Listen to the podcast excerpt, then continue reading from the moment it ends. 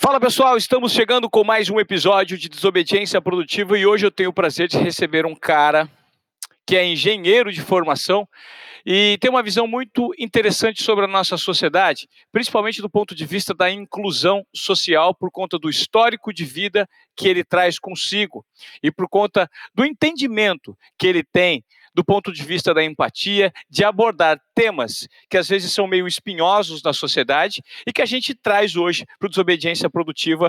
Eu recebo Henry Zilberstein, um amigo recente, que vai falar um pouquinho sobre o caso dele, que é um caso que vai gerar surpresa em todos vocês. Seja muito bem-vindo ao Desobediência Produtiva. Grande Ivan, tudo bem? Prazer, satisfação estar aqui. Obrigado pelo convite. Estou com uma ansiedade positiva para esse nosso papo. Você é o fundador de um projeto é, chamado Serendipidade, que na verdade é uma ONG que atua na inclusão de pessoas com deficiência intelectual, Henry. Eu queria que você me falasse de cara desse projeto e como surgiu. Muito bem, é isso mesmo. Serendipidade, para começar, é uma palavra que vem do inglês serendipity, que quer dizer o ato de se fazer felizes descobertas ao acaso. Foi exatamente o que aconteceu comigo e com a minha família quando meu terceiro filho caçula, o Pedro, o Pepo, nasceu com síndrome de Down. Eu e a Marina, minha esposa, fomos pegos de surpresa, já que a notícia da síndrome só nos foi dada um dia depois do nascimento. A partir de então, a gente começou a conhecer mais sobre essa realidade, entender que, apesar de ter uma formação bastante plural, tanto a minha quanto a da Marina, ao mesmo tempo foram formações limitadas, porque não nos deram informações e nem oportunidade de conviver com a inclusão e nem com a diversidade. E aí a gente acabou se engajando na causa de pessoas com necessidades diferenciadas e fundando o Serendipidade, que é uma ONG que tem como propósito transformar o olhar da sociedade para o tema inclusão. Muito interessante. Me fala um pouco mais sobre o que você descobriu nessa tua trajetória em relação aos portadores de síndrome de Down e o que a sociedade de fato ainda rotula e percebe de forma equivocada. Perfeito. Bom, só para voltar um pouquinho, o que aconteceu foi que quando Pedro chegou, eu questionei muito Deus do porquê que ele tinha me mandado um filho com síndrome de Down, se eu me considerava uma pessoa boa. E eu falo isso, Ivan, hoje com muito cuidado, com muito respeito, mas era exatamente como eu me sentia na época, justamente por conhecer muito pouco sobre síndrome de Down, e o pouco que eu conhecia eram, estereó eram estereótipos diferentes do que hoje, é, mergulhando e conhecendo mais o assunto. Então, eu, eu não recebi bem a notícia.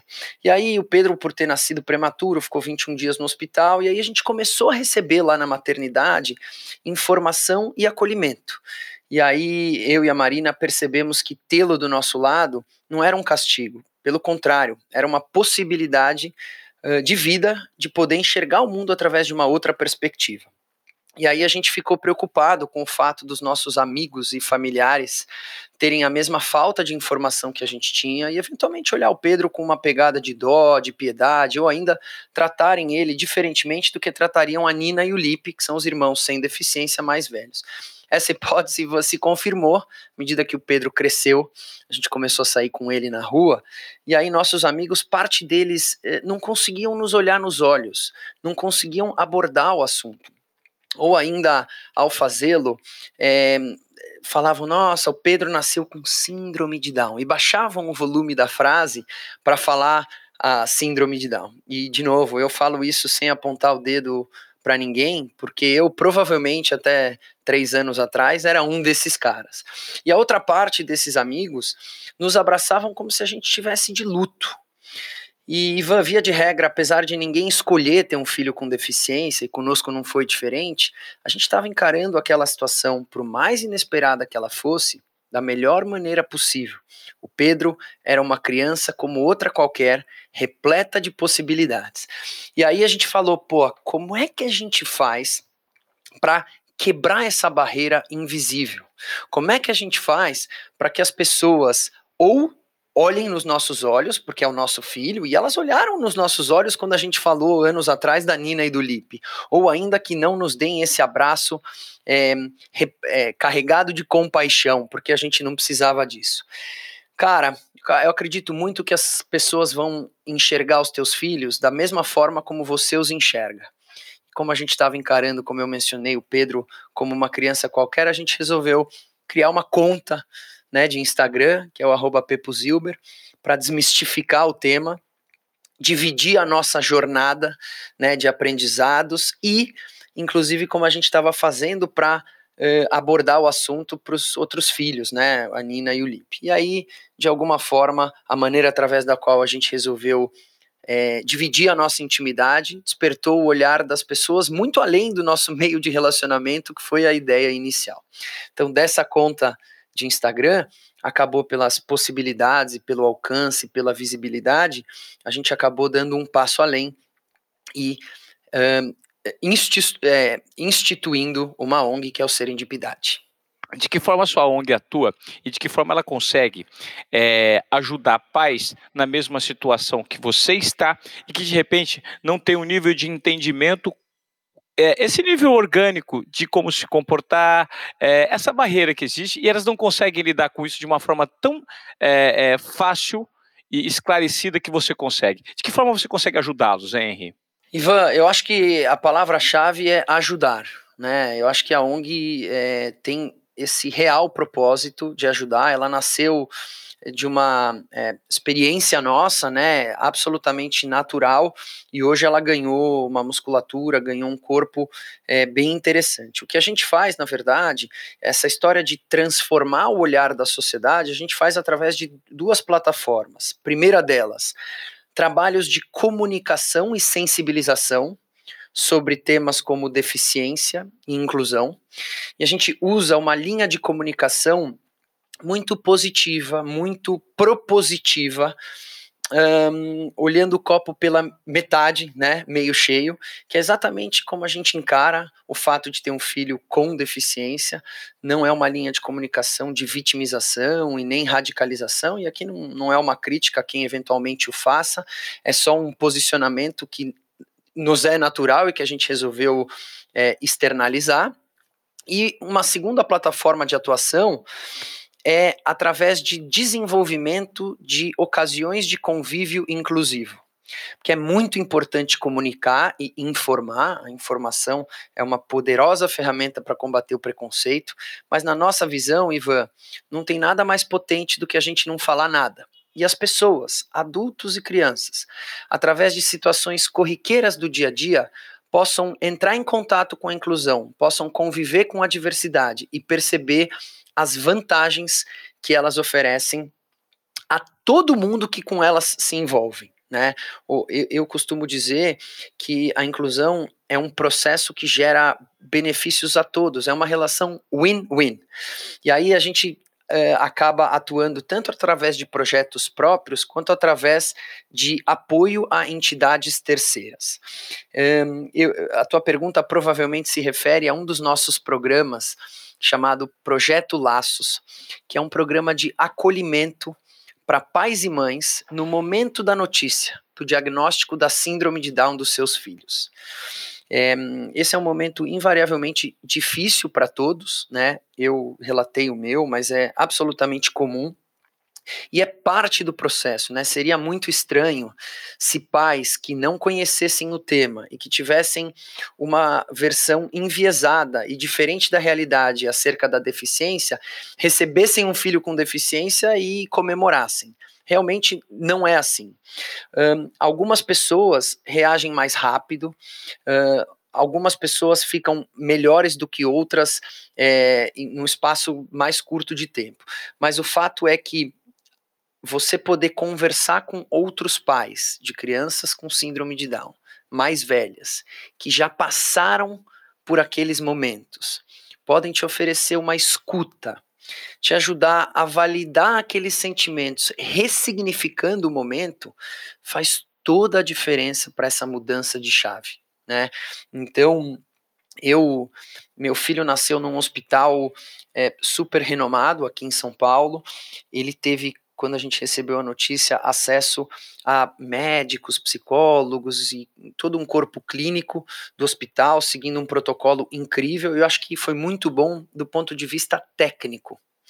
Mas o que eu mais queria quando ele nasceu era ver luz no fim do túnel, entender como o Pedro ia estar tá amanhã, no futuro. Ele ia ser uma criança feliz, ele ia poder fazer aquilo que ele quisesse fazer, ele ia estudar, porque realmente quando Pedro nasceu, eu não tinha a menor ideia, por exemplo, da diferença entre síndrome de Down e autismo, que é uma coisa que eu vejo tão natural das pessoas que não têm contato e as pessoas às vezes se acanham de falar eu também não sei. Então eu falo isso desde já, porque hoje o meu papel é fazer com que as pessoas primeiro não tenham que ter um filho com síndrome de Down ou autismo para conhecer algo que todos deveriam conhecer e depois não precisam se não precisa se acanhar, né? Ninguém ninguém está fazendo de propósito, não é caça às bruxas. A ideia é oportunizar o conhecimento para que a gente possa naturalizar algo que de fato é natural, que é a diversidade humana. Então esse projeto da ONG, ele é, capacita pais e mães de crianças com síndrome de Down mais velhas, que acolhem pais e mães de crianças com síndrome de Down que acabaram de receber a notícia no momento da gestação ou depois do nascimento. Projeto muito bacana, que tem a parceria do Hospital Albert Einstein e que é, já tem quase 150 famílias atendidas em um ano e três meses de operação. A gente tem muito orgulho dele. É, Henry, quando você me fala sobre tudo que você realizou a partir de um exemplo que, em tese, foi impactante negativamente e você assimilou a informação e transformou isso em algo propulsor para um cenário de transformação das pessoas que viviam a mesma dúvida, incerteza, questionamento questionamentos que vocês, né, você e sua esposa, você me revela uma personalidade muito vinculada à desobediência produtiva, né? É um desobediente produtivo na prática, assim, alguém que executa e sem ter uma referência para isso, ou seja, tirou um negócio do zero, está transformando um ecossistema do zero e está se revelando para a gente, por meio dessas ações e transformações, é, um grande empreendedor social, né? Um cara que olha para o terceiro setor. Eu queria agora entender um pouco por trás dessa mente empreendedora que possa servir, é, o que existe por trás dessa mente empreendedora que pode servir de inspiração aqui para os nossos ouvintes dos Desobediência Produtiva. Né?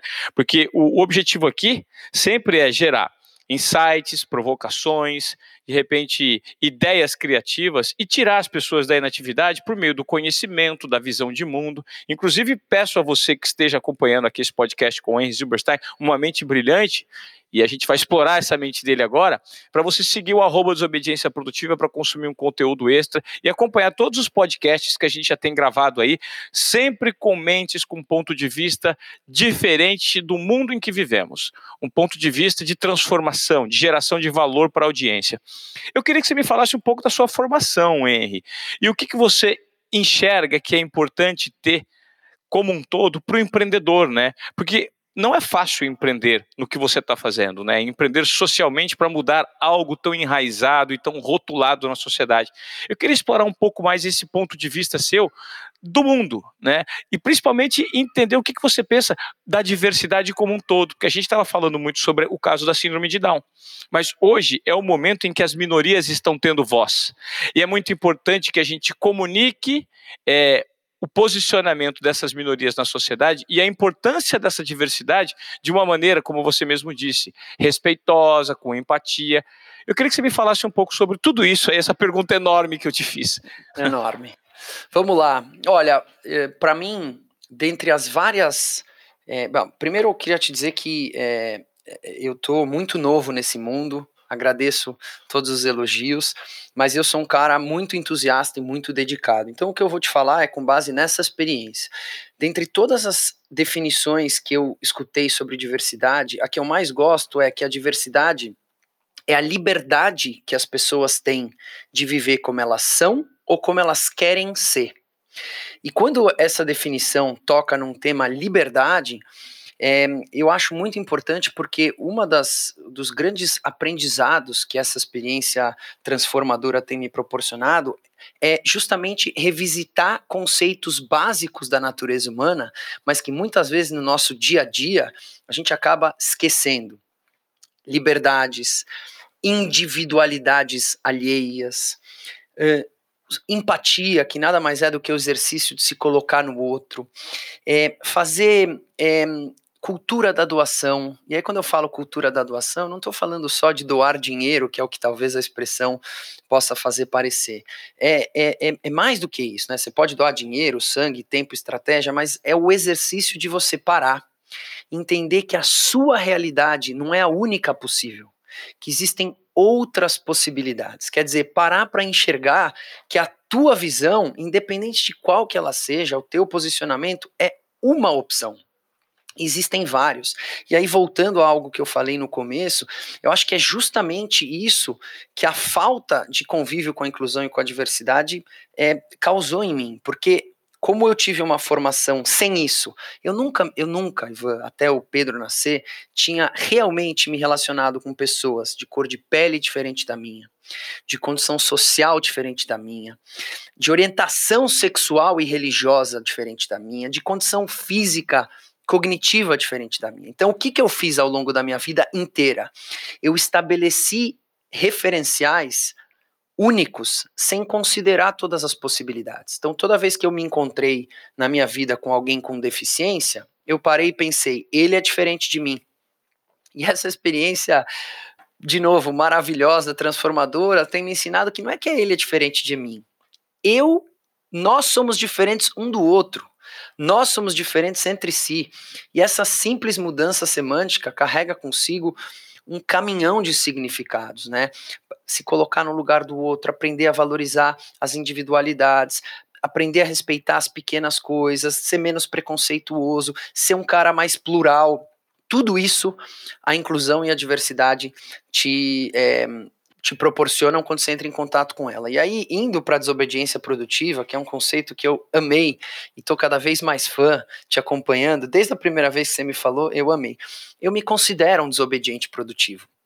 E hoje, de alguma forma, eu trabalho para que outras pessoas também o sejam.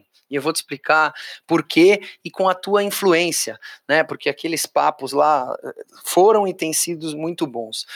Até o Pedro chegar com síndrome de Down, eu não acreditava em boa parte das coisas que eu acredito hoje. Eu não acreditava, por exemplo, em wake-up call de vida. Eu não acreditava que você poderia se transformar. Eu tinha 38 anos de idade, é, não sou um grande.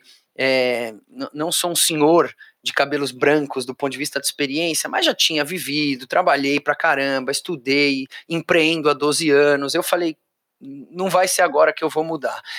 E uma notícia inesperada, uma situação inesperada, não só transformou minha vida, mas fez eu achar o meu propósito.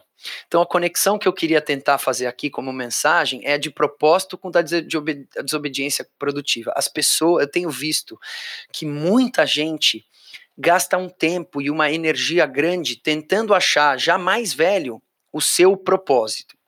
Né? E eu acho, assim como pessoas que estão buscando achar um amor tal. Eu acho que quando você acha, quanto mais você acha, menos ele vem. O ponto, na verdade, é você estar tá aberto a possibilidades, inovações e situações que em algum momento vão te induzir a achar o teu propósito. Então, no meu caso, foi algo inesperado, mas hoje eu falei que a gente trabalha muito para isso porque eu acho que é de pequeno que se torce o pipi, com perdão da expressão. Eu acho que os jovens, e tá na educação, a chance da gente transformar o mundo, no sentido de ter jovens mais plurais, mais conhecedores de outras realidades e mais conscientes do ponto de vista social, porque eu acho que não dá mais para a gente viver numa sociedade onde a gente enxerga e vencia tantos problemas e de alguma forma não se sentir parte delas, né? Parte da resolução desses problemas. Então, nesse sentido, e lá na ONG a gente está trabalhando muito forte nisso, a ideia é poder fazer com que os jovens passem a conhecer outras realidades, saiam das suas bolhas, principalmente se forem jovens privilegiados, construindo novos imaginários de cidadania.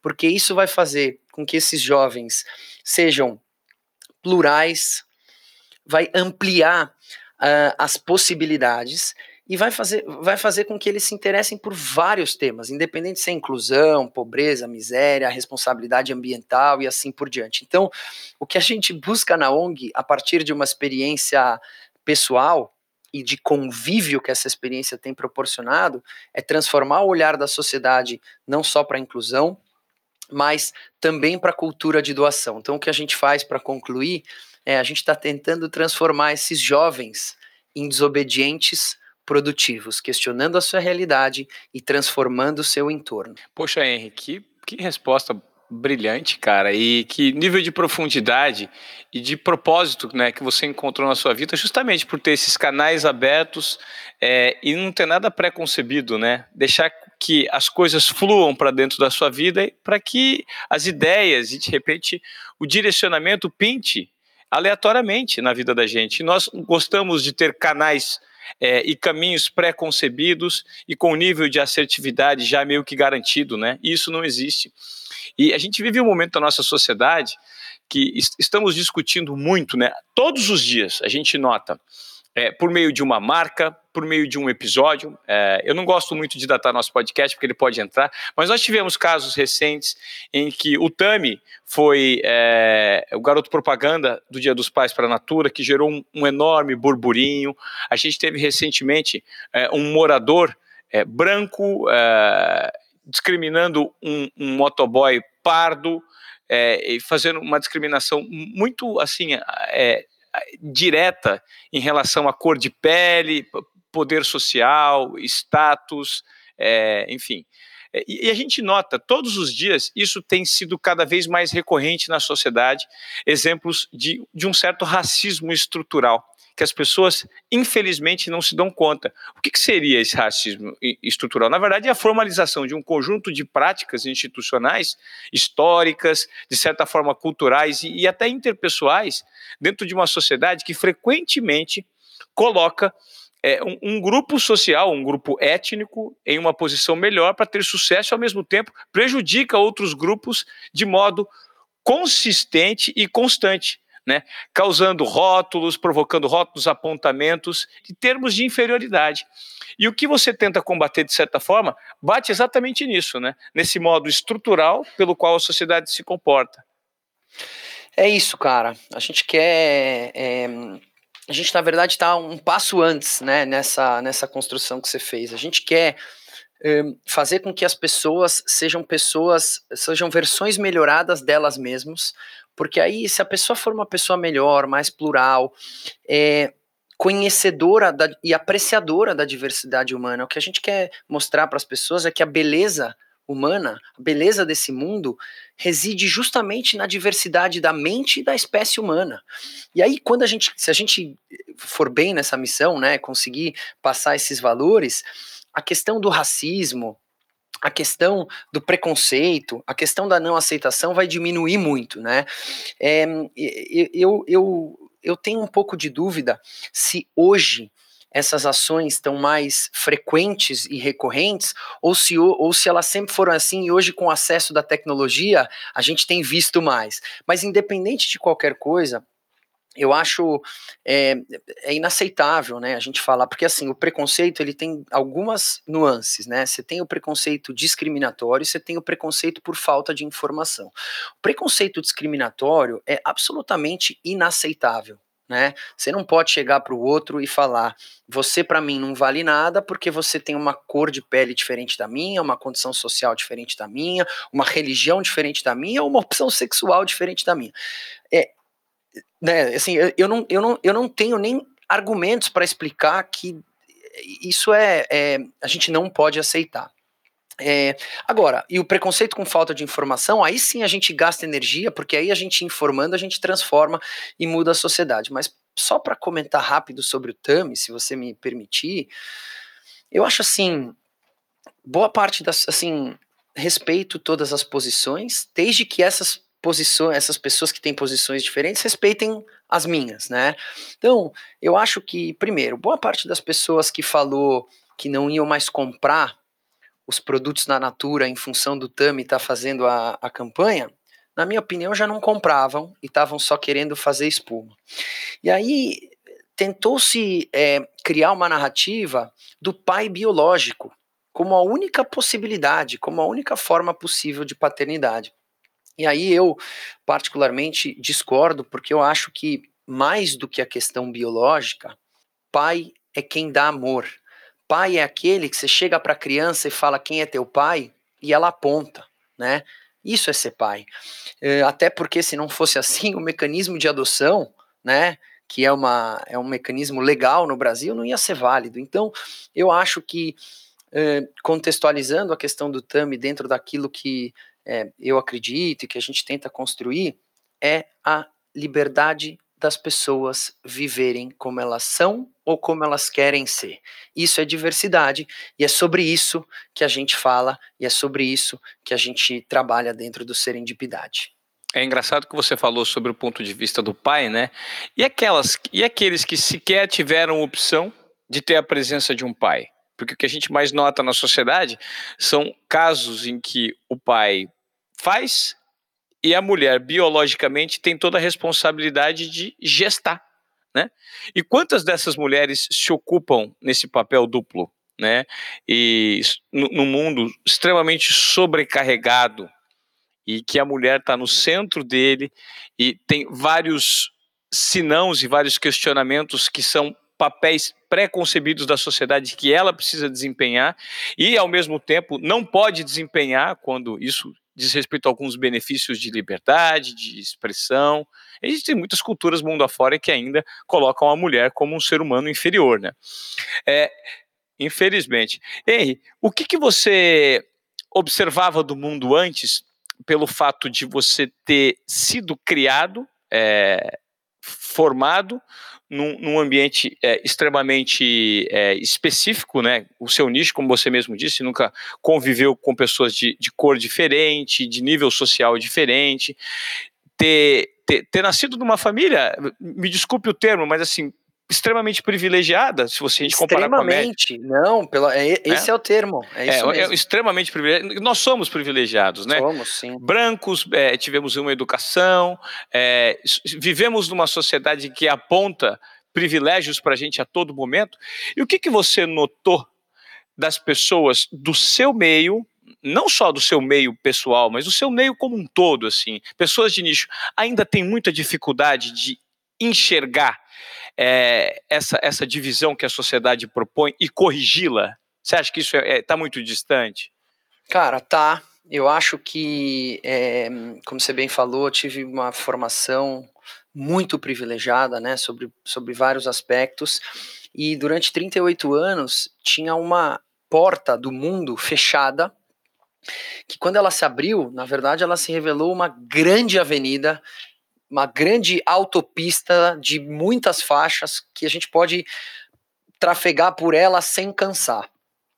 Um, quando eu vejo outras pessoas que tiveram é, uma, uma infância, uma realidade como a minha e que não tiveram esse wake-up call ou essa ou, é, ou, esse evento né, que, que provo provocador da transformação, eu vejo que é, por um lado eu vejo que elas podem estar limitadas por ela não estar conhecendo, não, não, estão conhecendo, não estarem conhecendo, perdão, melhor dizendo, isso que a gente comentou, mas por outro, cara, olha que curioso. Essa mesma experiência que me faz ser um cara mais empático, mais respeitador, mais uh, observador e valorizador das individualidades alheias, eu me recolho e falo, cara, eu abri uma porta quantas outras portas ainda estão fechadas para mim e eu talvez não esteja enxergando e o outro lá da casinha dele tá me olhando e tá falando, ó, oh, ele abriu a porta da inclusão, da diversidade, do, do pluralismo, mas sei lá, tem a outra porta da XPTO que ele não abriu. Então, eu, é, assim, não dá para ter tudo, eu gostaria muito e trabalho muito para transbordar essa emoção, porque me faz tão bem. Eu acho que a felicidade só é válida quando ela é compartilhada, então eu busco compartilhá-la. Mas eu queria muito que essas pessoas, se tivesse acontecendo isso, elas olharem e falarem assim: pô, esse cara é um cara que está aberto a abrir portas, me mostrassem outras portas, porque hoje tudo que eu mais busco na minha vida é autodesenvolvimento, é conhecimento e é, é, é abrir novos caminhos para que eu seja um, um, ser humano cada vez mais plural. É, isso vai muito, isso vai muito na direção que eu também acredito, que é, é uma transformação que eu tenho procurado é, é, né, trazer para o meu, pro meu, pro meu hall de experiências, porque a gente, de certa forma, todos né, somos vítimas, ou é, não sei se diria vítimas, mas todos temos reflexo da herança cultural que recebemos. Né? Isso é muito forte na nossa vida. O meio onde você viveu, a maneira como seu pai tratava sua mãe, a educação que você recebeu, os exemplos que você acaba reproduzindo por, por, por, por associação né, de pessoas e que não necessariamente são, são exemplos corretos, e a partir do momento que você passa a questioná-los, as coisas fazem sentido. E quando você me explicava esse seu respeito e essa, essa aquisição cada vez maior com o passar do tempo da empatia, das individualidades, me gera um, um pensamento que eu li recentemente que é assim, num, num livro super interessante do Frederic Laloux, ele fala, a gente não vê o mundo como o mundo é, a gente vê o mundo como a gente é, né? Você não vê o mundo que, como ele é, você vê o mundo como você é. E o mundo pode se revelar cada vez mais interessante a partir do momento que você está sujeito a absorver outros pontos de vista. Outras realidades. É outras realidades, né? E eu acho que isso é o que forma. Agora me fala um pouco do, do seu ponto de vista é, é, profissional, hein? Você é um cara. Cara, eu te conheci num leilão do Gerando Falcões. Você Vamos é um lá. leiloeiro, nota 10, cara, engenheiro. Obrigado, cara. Você me perguntou e eu fui tão profundo aqui que eu acabei viajando. Você me perdoa. Imagina. Eu sou engenheiro, eu sou engenheiro de formação. Trabalhei é, com engenharia civil durante a faculdade e na minha época, quando eu me formei, 2002, 2003, o mercado de construção civil era pouco aquecido, não era sexy. 80% dos meus colegas de, de faculdade iam ou para bancos ou para empresas de consultoria. E eu segui essa mesma rota, fui ser consultor de empresas, trabalhei em empresas de, como, como consultor para empresas de bens de consumo e varejo no Brasil, fora dele. Tive uma carreira bem corporativa, assim, tradicional. E aí, é, no meio do caminho, há 12 anos atrás, quando eu tinha 28 anos, eu resolvi empreender e montei, junto com, com dois é, uh, sócios, uma empresa de leilões. E aí virei leiloeiro, na época era uma novidade, uh, ou quase que uma novidade, ter os leilões, fazer os leilões de forma virtual, e estou aí até hoje. Nosso negócio é vender ativos para empresas, principalmente para bancos, e aí a gente está falando de imóveis, carros, maquinário, móveis, eletros e assim por diante. E você me, nós nos conhecemos num contexto de terceiro setor, né? Onde você, dentro desse, dessa história de cultura de doação, estava doando o seu tempo e aquilo que você tem de melhor do teu talento, que é o que? Comunicação, a tua imagem. E eu estava ali né, doando o meu tempo como leiloeiro para a gente poder engajar as pessoas e arregimentar recursos para o Gerando Falcões. Então, eh, esse sou eu. Enfim, estou feliz. Hoje eu tenho dois empregos, né? Porque além do leilão, eu, eu ainda, é, de forma voluntária, é, atuo no Serendipidade. Mas é isso, tempo é uma questão de organização, e quando você está feliz e consegue ser eficiente, dá tempo para o leilão, dá tempo para serendipidade, dá tempo para os amigos e dá tempo para a família. Então tá tudo certo. Cara, eu fico imaginando para as pessoas que estão nos ouvindo que eu acho que que talvez seja a maior dificuldade do ponto de vista do empreendedorismo, como você se propôs a fazer tão bem, a maior dificuldade seja a gestão do tempo. Né, Henry? A gestão do tempo para você dar atenção para a família, você dar atenção para a sua causa que é super nobre, dar atenção para o seu business que gira dinheiro e dar atenção para a entrada e absorção de novos conteúdos que agregam em todos os outros segmentos da sua vida.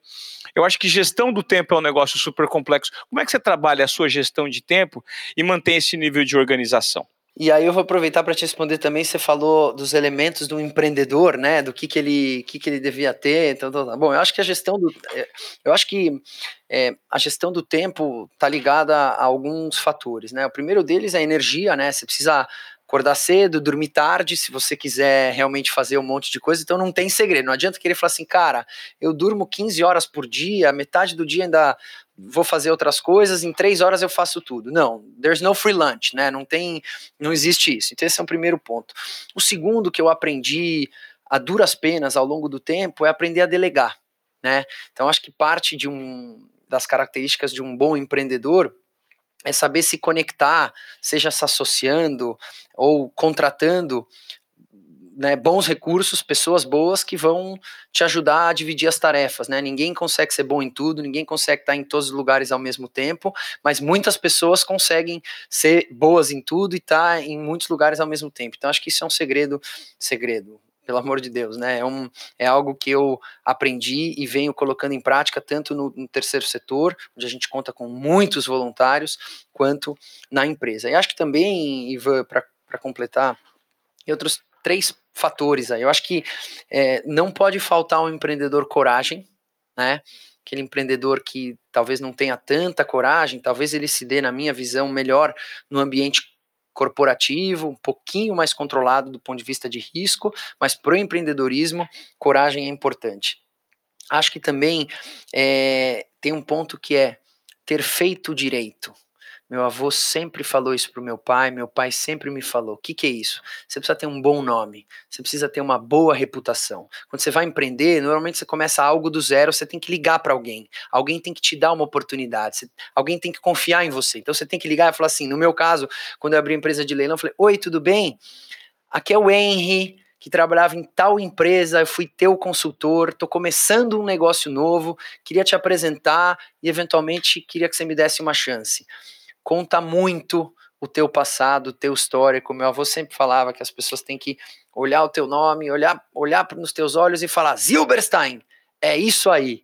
E eu, enfim, acho que isso é muito, muito, muito importante. Então, a gestão do tempo e desse mundo empreendedorismo, ela é feita em cima de pilares e valores que eu acredito e que são, acho que, comuns aí a, to a todos que fazem a mesma coisa. Quando você fala sobre essa credibilidade que você tem que ter sustentação, né, por meio do nome que você carrega, né, e que faz total sentido, você está constituindo alguns embaixadores para a causa serendipidade. Inclusive, você me passou essa mensagem, me convidou e eu falei, vamos conversar sobre isso. E eu acho que essa conversa pode, inclusive, ser uma conversa para a gente é, colocar para o público como funciona esse formato de projeto de embaixadores e de que forma as pessoas, de uma certa forma, podem ajudar para democratizar o conhecimento sobre um assunto tão nobre. Legal. Então, obrigado por esse espaço que você está me dando. Tá? Imagina. As pessoas que tiverem interesse, as pessoas interessadas em primeiro conhecer e, ou ajudar, o ideal é entrar no site serendipidade.org, serendipidade.org, ou no arroba pepozilber no Instagram, e ali tem todas as informações, e pode, podemos trocar e-mails e o pessoal direciona. Como é que funciona o time de embaixadores? E parênteses, Seria o maior prazer do mundo te ter no time, mas eu estava te chamando para essa iniciativa dos jovens, que a gente vai estar é, tá lançando um curso justamente para formação dos próximos, da próxima geração de investidores e é, empreendedores sociais de impacto. Né? A gente vai transformar a realidade desses jovens através de conhecimento, experiências práticas, desenvolvendo neles habilidades socioemocionais e mostrando para eles outras realidades que eles não têm com a realidade privilegiada que eles têm. E aí a gente vai trabalhar com uma equipe de mentores para projetos e você talvez seria um dos mentores. Mas voltando, já me coloco à disposição de cara é. e, e, que quero participar de, de, qualquer forma, ainda mais num projeto vinculado com você que tem uma, uma, uma, um nível de seriedade tão grande em tudo que faz. Pode contar comigo, hein? Eu, a gente tem sempre que encontrar tempo para gerar valor. E se eu posso, de certa forma, ser, é, compor com o seu time, se você vê em mim algum tipo de conhecimento, já está aceito aqui. Vamos tocar Obrigado. o pau. So, sobre os embaixadores, Ivan, tá ligado ao que eu te falei, da gente é, se aliar a, a, um time de pessoas com os mesmos valores, os mesmos propósitos, para poder multiplicar o impacto. Ninguém consegue ser bom em tudo, ninguém consegue trabalhar sozinho. Então, esses embaixadores são voluntários pessoas com e sem deficiência. Então é muito importante dentro do time de embaixadores, na nossa visão, a gente também ter pessoas com deficiência, porque a gente, eles têm um lugar de fala que nós, por mais especialistas que possamos chegar a ser, podendo ser pai de um, dois ou três pessoas com deficiência, o que for, eu, por não ser uma pessoa com deficiência, nunca vou ter esse lugar de fala. Então, a gente o que, que esse time de embaixadores faz? Esse time de embaixadores constrói os projetos juntos validam conceitos, dão dicas, dão pitacos, manda refazer. Então eles, par eles participam do funil de inovação e da concepção dos novos projetos. E uma vez prontos, os projetos na rua, eles nos ajudam a ecoar e reverberar. Então, pode ser a concepção, pode ser, às vezes a gente tá, precisa falar com alguém, precisamos chegar no Ivan Moré. Como é que a gente faz? Sempre alguém levanta a mão, consigo, tal. Agora precisamos chegar em tal escola, porque a gente. Então, o time de investidores constrói, valida e divulga. Isso é é o que é um time de 30 pessoas que faz isso. Muito bem, é uma rede, na verdade, de estruturação para dar mais capilaridade para o conceito, né?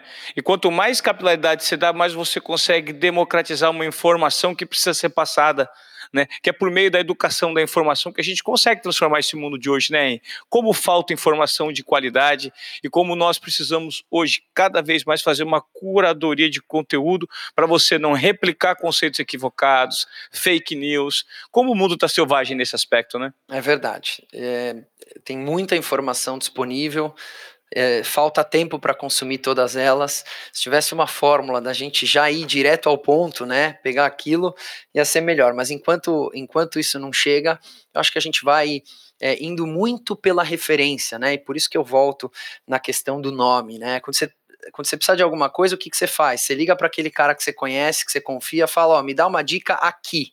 E aí você você vai direto. Mas essa rede de, de embaixadores e de tantos outros voluntários tem feito a diferença no Serendipidade. São eles que fazem a coisa é, realmente acontecer, graças a Deus. E ó, você deu a abertura, você deu o dedo, eu vou te puxar, levar o teu braço inteiro, hein? É isso aí, a gente está aqui para colaborar de peito aberto. É só assim que a gente consegue transformar o mundo. E eu acho que a gente tem que colocar muito em prática, e fica essa provocação para você que esteja ouvindo o nosso podcast. A melhor maneira de você alcançar aquilo que você de fato quer na vida é se abrindo e doando. A gratidão é a melhor moeda de hoje em dia. Seja grato pelo que você tem. Dê atenção para as pessoas 100%. Se envolva em tudo que você se propõe a fazer por inteiro. Porque quando voltar, volta com tudo, é volta da mesma a lei forma. do com mesmo... retorno é implacável na cultura de doação. É duas, três, quatro vezes no mínimo que volta, é ou não é? Por isso que quanto mais eu faço, mais eu quero fazer também. É isso, isso gera uma, um ciclo assim que você se vicia nisso, né? É Quanto mais você dá, mais você recebe e mais é a sensação de bem-estar para você e para o ambiente que você que te cerca, que é impressionante. É isso, meu amigo. Eu acho que você conseguiu aqui dar uma, uma, uma aula breve de uma maneira super interessante e provocativa de como as pessoas podem a passar a se comportar, né, se tiverem abertas a assimilar esse conceito que você passou, né, de ouvir um pouco, é, entender um pouco sobre a diversidade, né, o seu exemplo é um exemplo muito nobre de transformação, e você de fato traz na pele, traz dentro da família, traz no sangue esse, esse, esse, esse, esse exemplo de transformação que eu acho que serve como um grande exemplo de desobediência produtiva. Obrigado, viu? Eu queria te agradecer muito por esse tempo aqui, por essa doação e por essa aula. Imagina, Ivan, quem agradece sou eu. Uma das coisas mais legais de participar de um empreendimento social que tem certo alcance é conhecer novas pessoas. Dentre elas, pessoas que de fora você já admirava. Você é um deles, eu já te conhecia da televisão, terceiro setor nos aproximou e a gente tem ficado cada vez mais próximos e eu tenho muito orgulho disso. Quero te agradecer pela nossa relação fora do podcast quero te agradecer por esse espaço aqui. É, eu sou fã, acompanho Desobediência Produtiva e me sinto honrado de fazer parte de um time de pessoas tão importantes que eu tanto admiro que já passaram por aqui. Então, obrigado de coração, conta comigo sempre. Tamo junto, Henry Silverstein, numa aula pra gente aqui hoje sobre o terceiro setor, empreender no terceiro setor de uma forma tão nobre. Obrigado, meu irmão, um beijo grande, mais um episódio bacana Valeu. de Desobediência Produtiva. É Beijo é na família. Valeu. Beijo. Falou. ó, se você curtiu esse episódio, vá lá e siga o arroba Desobediência Produtiva no Instagram e compartilhe pelo WhatsApp, por e-mail, fale para o seu amigo que nós estamos gerando um conteúdo provocativo, alguns insights bacanas para provocar transformação nessa sociedade que nós vivemos hoje por meio do áudio, cara. Ouvir podcast é demais. Você pode estar tá fazendo um exercício, lavando uma louça, fala para o seu amigo, fala para o seu primo, fala para o seu tio, para sua mãe, para o seu chefe, para quem quer que seja. Divulgue o conceito do podcast, que é um conceito bacana para a gente assimilar conteúdo bom, ó, de forma orgânica. Obrigado por acompanhar a gente. Henry, valeu pela aula, tamo junto. Valeu, irmão, tamo junto.